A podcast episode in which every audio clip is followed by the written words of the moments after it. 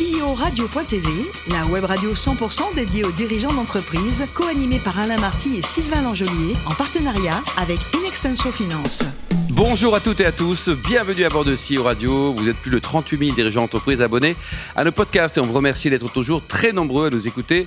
Chaque semaine, vous pouvez réagir sur les réseaux sociaux. À mes côtés, pour co-animer cette émission, Marc Sabaté, associé et directeur général d'Ilixenso Finance. Bonjour Marc. Bonjour Alain. On reçoit aujourd'hui Yoël Baranes, qui est cofondateur de Link House. Bonjour Yoël. Bonjour Alain. Alors vous êtes diplômé de Dauphine avec un master 2 banque et finance et vous avez commencé par Sodica au niveau professionnel, puis EY et enfin Grande Thornton. C'était trois belles aventures professionnelles différentes mais enrichissantes. Absolument, c'était des aventures dans lesquelles j'ai beaucoup appris. Alors la première chez Sodica, qui était un département fusion-acquisition, c'était un stage. J'étais du Crédit Agricole. Du Crédit Agricole, exactement. C'était la filiale mid-cap du, du Crédit Agricole dans lequel j'ai fait mes premières armes. Alors j'ai été un petit peu étonné par le manque de, de, de rigueur technique euh, de ce domaine. J'étais passionné euh, initialement quand j'étais étudiant par la fusion-acquisition. Oui. Je pensais y faire euh, vraiment de, de, nombreuses années, une grande carrière, rentrer chez Lazare, etc. Et finalement, j'ai été étonné par le manque de, de technicité dans ce, dans ce domaine-là, qui était plus porté sur l'origination et l'aspect commercial des deals que l'aspect technique. Ouais. Donc ensuite, je me suis orienté euh, sur l'audit. EY. Le cabinet EY, exactement, dans lequel j'ai un, je suis un peu plus rentré dans la technique, mais c'était moins intéressant. Et c'est quand je suis rentré chez Grant Thornton en Transaction Services, où véritablement j'ai goûté à la fois à la fusion-acquisition, à l'origine des deals, et à la technique très pure. Alors ensuite, vous avez co-créé un Link House, euh, c'était en 2017. Pourquoi devenir entrepreneur? Parce que c'est tranquille d'être salarié, au pire vous êtes licencié, vous partez au prud'homme, vous gagnez plein de sous. Vous n'avez aucun risque. Prendre des risques, entrepreneur, là il y a des vrais risques. Hein. Alors oui, oui, oui et non. Mais euh, oui, oui, oui, donc. oui, quand j'étais salarié, alors oui, c'est assez confortable d'être salarié. Il y a le salaire qui tombe, c'est formidable. Vous êtes bien payé en plus. On hein. est bien payé, c'est Ouais. des beaux salaires, oui, tout à fait. Mais euh, on a effectivement cette pression permanente d'avoir euh, effectivement le, le- jamais le choix de, de- des missions sur lesquelles on nous place quand on est en cabinet. On a tout le temps l'obligation d'être, euh, d'accepter qu'on nous mette 4, 5, 6, 10 missions en même temps, donc avec des, des horaires à rallonge qui n'en finissent pas, des week-ends qui sont interrompus. Donc finalement, c'est moins confortable que ça en a l'air et le taux horaire est finalement beaucoup moins intéressant que ce qu'on imagine. Et à un moment, euh, on, on a le sentiment, peut-être à tort ou à raison, qu'on a atteint une certaine matu- on a- on acquis une certaine maturité, on a atteint un certain degré d'autonomie qui nous permet de pouvoir rebondir et pouvoir apporter d'autres compétences à nos clients que celles qu'on nous prête en cabinet. Et c'est à ce moment-là qu'on a le désir ou le souhait de pouvoir faire autre chose que d'être euh, un, Ouais. un simplement de la de prendre des risques quand même. Vous étiez combien à prendre des risques au début? Il y, a, il y a- vous, Yoël, et il y a deux, deux, deux copains également? Alors absolument, mais alors pour la petite On va les histoire, citer, on, a- non? on- on va on va les citer bien sûr, mais pour la petite histoire, j'ai quitté j'ai quitté mon cabinet euh, assez tôt en 2013 après trois ou quatre ans d'expérience. J'étais Ouais. manager à ce moment-là. Et quand je suis parti, c'était pour monter une, une start-up qui s'appelait Easy Pitch. Easy Euh, pitch. Easy Pitch, absolument. Qui faisait des business plans en ligne totalement automatisés, qui avait été partiellement financé par la BPI. Bon, ça s'est planté. Ça s'est planté. Ah, non. Non, non, ça s'est pas planté, ça a été racheté, mais à un prix euh, Ouais. assez, assez dérisoire qui a juste couvert les coûts. Mais ça a été une expérience quand même. Et pourtant, l'idée, c'est pas mal. C'est-à-dire que comment améliorer son business plan, comment convaincre les En fait, investisseurs, c'est c'était ça c'était des business plans totalement automatisés. Vous renseignez quelques, quelques renseignements très vulgaires dans, dans la machine et ça vous donnait un business plan. Je veux gagner 100 milliards d'euros, appuie sur 100 milliards d'euros, et pof. C'était à peu près ça l'idée, mais ça fonctionnait bien. La technique était, était propre, mais on n'a jamais tr- rencontré notre public. On était, on était trop jeunes sans doute pour savoir vendre ce produit et ça, ça s'est jamais vraiment développé. Et ça fonctionnait au départ en France et à l'international ou c'était Non, c'était vraiment purement français. purement français On avait, on avait vocation pour le faire purement Et français. Vous l'avez vendu à qui ça? On l'a vendu à une boîte qui s'appelle Journée, qui est, euh, qui est une boîte qui fait 250 millions d'euros de chiffre d'affaires sur du business plan. Donc c'est Ouais. peu connu en France, mais c'est quand même présent en France. Et ils nous ont racheté pour la technologie et, euh, et voilà, et ils ont. Vous avez une bonne business. Affaire quoi. C'était On a fait une bonne affaire, on a vendu ça à un bon prix, on était content. Bon, alors donc là vous avez co-créé Link House à combien? Alors on était trois, trois anciens de Grant Thornton du Transaction Services.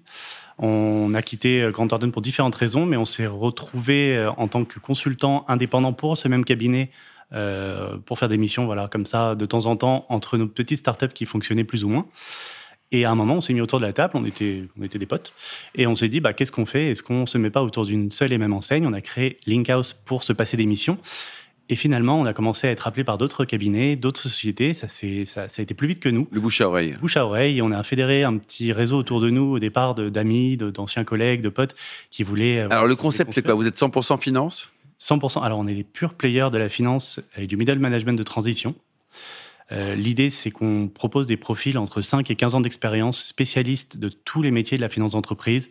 Donc on a du comptable, du contrôleur de gestion, du trésorier, voilà, tous les métiers connexes à la, à la finance d'entreprise et sur des profils qui sont ultra opérationnels, qui mettent les mains dans le cambouis, mais qui ne sont pas des, des, du top management. Mm, mm. Marc, bonne idée. Ça marche bien, en fait, combien de chiffre d'affaires 5 millions? Aujourd'hui, on fait un peu plus de 5 millions de chiffre d'affaires en atterrissage. Euh, non, non, le concept est très intéressant. Euh, c'est vrai qu'on on, le voit à travers euh, une extenso.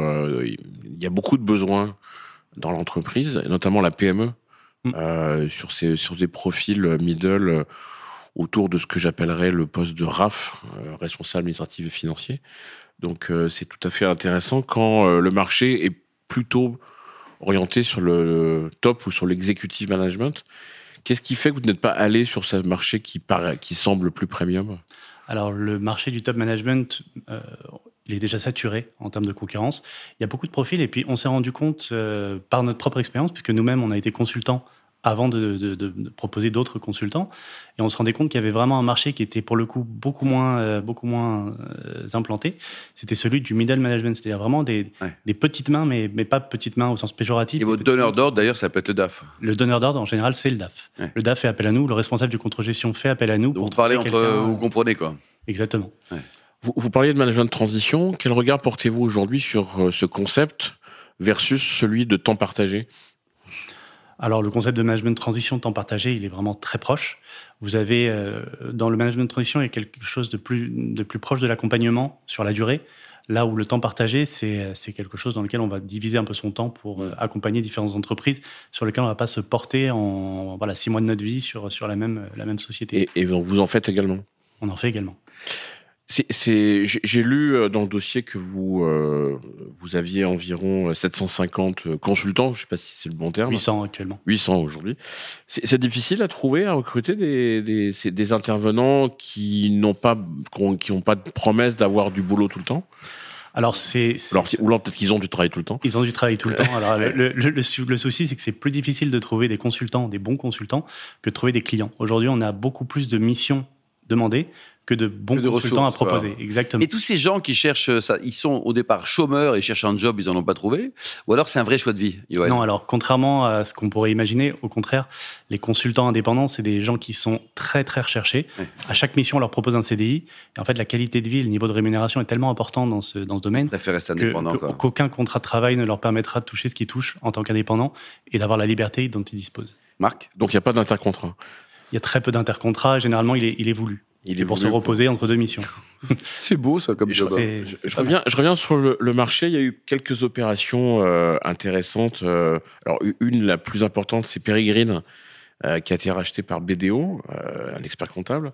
Et on voit beaucoup euh, d'acteurs des services financiers, alors experts comptables, cabinet d'audit, vous en venez, banque d'affaires, qui s'intéressent. financière de Courcelles récemment vient de racheter une entreprise qui fait du management de transition. quel regard vous portez sur cette consolidation entre les services financiers et justement le fait de se doter d'un outil RH Peut-être comment vous voyez ça? C'est un, un, enjeu pour vous ça? Il y, a des, consolidateurs de marché demain? Oui, oui. Alors, le marché aujourd'hui, il est très atomisé. Il y a énormément d'acteurs euh, sur, sur ce marché, des petits, des gros, des moyens. Euh, je pense qu'à moyen terme, le marché va vraiment se concentrer autour de quelques gros acteurs. Nous, on a vocation de devenir l'un des gros acteurs du, du, du middle management transition sur la finance. On veut rester des purs players là-dedans. Et on a pour vocation, effectivement, de, de racheter des cabinets plus petits aujourd'hui ou de s'associer avec eux pour, pour devenir vraiment le leader. Et, croissance externe, ça passe par euh, une seule marque ou ça peut passer par plusieurs petits cabinets qui gardent leur, euh, leur spécificité? Ça peut passer par plusieurs cabinets qui gardent leur spécificité, mais autour du, du, d'un lien commun. En tout cas, pour l'instant, ça fonctionne comme ça. Aujourd'hui, c'est des partenariats. Demain, ça sera différent. Mm. Mais on le voit, comme vous l'avez dit, avec BDO. Alors, il y a eu Peregrine, mais il y a eu plus récemment June Partners, mm. qui est, qui est, qui est l'un de nos clients partenaires avec lesquels on travaille, June, et qui a été, euh, qui a été effectivement, qui est rentré dans le giron de BDO et qui, qui participe à cette, à cette dynamique. Et comment, à trois associés, depuis 2020, euh, on finance euh, la création, la croissance? Et combien de salariés aujourd'hui? On a, on a trois salariés aujourd'hui, deux, talent, deux business développeurs et un talent acquisiteur. Et combien de consultants ou de, de placés Je ne sais pas quel est votre jargon. On a 800 consultants disponibles en pool et on en place une cinquantaine. Vous faites tout ça à 6 alors Tout ça à trois. À trois avec. Trois, trois fondateurs et puis les, les, les, les, deux autres, les deux business développeurs nous ont rejoints récemment. Ouais, donc vous êtes cinq au total, c'est incroyable. On est, on est cinq au total, Ouais. voilà. C'est une petite société, donc. euh, C'est une petite société, mais euh, pour parler du, du financement, ben, on s'autofinance. Oui. On a cette chance-là et euh, on a une. Dans notre ADN, on, on souhaite vraiment développer le fait de financer nos consultants comme des salariés, c'est-à-dire qu'on les paye à la fin du mois, quitte à recevoir l'argent de nos clients six mois plus tard. Donc ça, ça nécessite un BFR. euh, Ça fait, ça, fait Important. sens, ça fait sens, les consultants, de les, pour les fidéliser, de leur donner un petit bout du capital un jour? Ouais, bonne question. C'est une bonne question. C'est une question qu'on s'est vraiment déjà posée, mais euh, on s'est rendu compte que ce qui intéressait vraiment nos consultants, c'était d'être bien payés et d'être payés très vite. Ouais, plus d'abord quoi. Ouais. Alors vous êtes racheté quand? Eh ben ça, il faut le demander. Mais vous valez combien aujourd'hui par exemple Si vous achetez tout de suite là, combien vous coûtez? Il y a une, une, une tendance qui dit qu'on est acheté à peu près un an de chiffre d'affaires. Donc on, Un on an de chiffre d'affaires? environ 5 millions d'euros. Et à votre avis, dans 5 ans, vous serez à combien de chiffre d'affaires? On a pour vocation de peser 20, entre 20 et 50. 20 et 50. Et vous voulez pas changer aussi de métier C'est-à-dire continuer dans la finance, puis après avoir d'autres axes de secteur métier? Alors c'est une, c'est une réflexion qu'on qu'on a, euh, soit au travers de partenariats, soit au travers d'acquisitions. De, d'acquisitions. Euh, mais c'est c'est une réflexion qu'on porte réellement, notamment au travers de business développeurs qu'on va intégrer notamment la- l'année prochaine Mhm. sur d'autres métiers potentiels. On va tester en tout cas sur Bien la sûr. partie euh, marketing et SEO. Et Yoël, belle, belle réussite en France, en tout cas bravo. Et, et concernant l'international, vous avez également des velléités de, de franchir nos frontières? Alors aujourd'hui, on a plus vocation à être ultra nationaux, d'être Ouais. vraiment présents sur tout le territoire, mais à l'international, on vise le Royaume-Uni et l'Allemagne qui sont des, des- des gros euh, pourvoyeurs, marchés de- importants, de- quoi. voilà, des marchés très importants euh, sur, sur le management de transition. Et effectivement, on a vocation d'y rentrer à horizon 3 ans. Yoël, le plus haut métier du monde, c'est CEO comme vous l'êtes ou député? Je pense que député, servir la nation, c'est pour moi l'un des plus beaux métiers qui soit. C'est une- c'est c'est peut-être le métier que je ferai plus tard. En tout cas, c'est ce que je souhaite. C'est pas Vous dites quoi, Marc C'est pas antinomique. On peut être entrepreneur et député. Alors attention, On peut, parce oui. que le business et la politique, ça fait pas toujours bon ménage. Hein. je Pas pense- toujours. Je pense qu'on peut être euh, entrepreneur et faire de la politique. C'est Ouais. c'est d'ailleurs dommage qu'on soit, qu'il n'y ait pas assez de chefs d'entreprise qui soient. Ou alors avoir vendu sa boîte très cher, Voilà. comme on le souhaite à Yoël, et après, pour se reposer, on devient député, on devient maire. Je pense que pour être bon dans l'un ou dans l'autre, il faut, se- il faut être exclusif à l'un de ces deux, ces deux axes. Ouais. Et, euh, et pour, euh, pour, pour être au service de la nation, j'aimerais me porter à 100% sur euh, cette Ce vocation. C'est un vrai métier, c'est un vrai métier à temps plein. Quoi. Et pour terminer, côté vin, vous êtes un vrai épicurien, un souvenir d'un Brunello en Italie, là, sur un millésime 2018. Vous avez eu un, un coup de cœur pour un vin italien, Yoël. Alors absolument. Alors j'ai quelques racines italiennes euh, de Florence. J'ai, dans le cadre d'un voyage, j'ai été à la Trattoria d'Aloste qui propose d'ailleurs le meilleur steak florentin. Il dit comment le steak florentin? Formidable. Il est Ah, mais classé. comment on le prépare, le Ah, steak est- florentin? C'est une belle côte, bien épaisse, Ouais. Euh, qui est. Ça, c'est pour les véganes. Hein. Ouais. Ah, ouais, Ouais. Alors, qu'est-ce que vous lui faites à la côte après? Ah bah, elle Qu'est-ce est- qu'ils leur font Elle est cuite parfaitement avec un peu de gros sel. C'est juste divin. C'est une viande vraiment d'exception et elle est classée parmi euh, les 101 meilleures viandes au monde par le par le World euh, World Meat euh, Steak Restaurant. Oui, quelque chose. C'est le Great Place voilà. version viande. quoi. Et il était Great servi Meat. avec avec ce avec ce, Great. Brunello. Great Meat to Work, oui. Et, alors, et il s'est servi avec quoi? C'était servi avec ce vin, ce Brunello di Mont, Mont- Montacino et ce, Montacino, ce merci. millésime 2018 que vous Exactement. c'était quand même le, bonheur quoi. Voilà, c'était un voyage exceptionnel euh, dans les formidable. Au pays du plaisir. Merci beaucoup Yoël, merci également. à en tout cas, bravo pour la belle aventure de, de Link House. Merci également à vous Marc, fin de ce numéro de CEO Radio. Retrouvez toutes les actualités sur les comptes X et LinkedIn et on se donne rendez-vous mardi prochain, 14h précise, pour une nouvelle émission. L'invité de la semaine de CEO Radio, une production B2B Radio.tv en partenariat avec Inextenso Finance.